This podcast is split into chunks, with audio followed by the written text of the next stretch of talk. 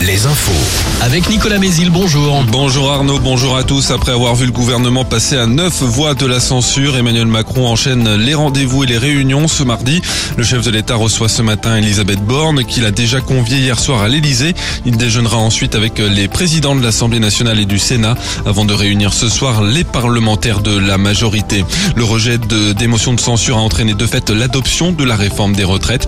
De nombreuses manifestations spontanées se sont de nouveau formées hier soir en signe de protestation à Nantes, Niort, Limoges, Tours et Brest où certains manifestants et les forces de l'ordre se sont affrontés.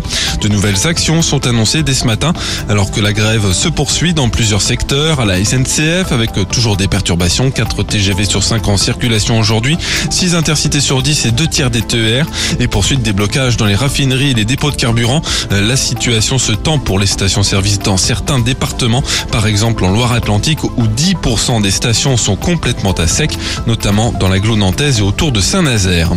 Près de 380 kilos de cannabis saisis par euh, la police à Nantes jeudi dernier, valeur de la marchandise 1,3 million d'euros. Les enquêteurs ont interpellé un homme qui faisait des voyages réguliers entre Paris, Nantes et la Bretagne. Il a été mis en examen hier. Le parquet a demandé son placement en détention provisoire.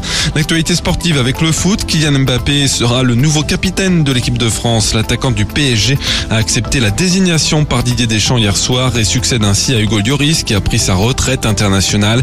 Il portera le le brassard pour la première fois vendredi soir face aux Pays-Bas. Plusieurs rendez-vous de basket ce soir. Un match décalé de la 24e journée de l'élite. Cholet joue à Gravelines. En Pro B, déplacement aussi pour Nantes. Ce sera sur le parquet de Boulazac. Et en National 1, un match qui avait été reporté il y a une dizaine de jours. Les Sables d'Olonne contre Pont-de-Chéruy.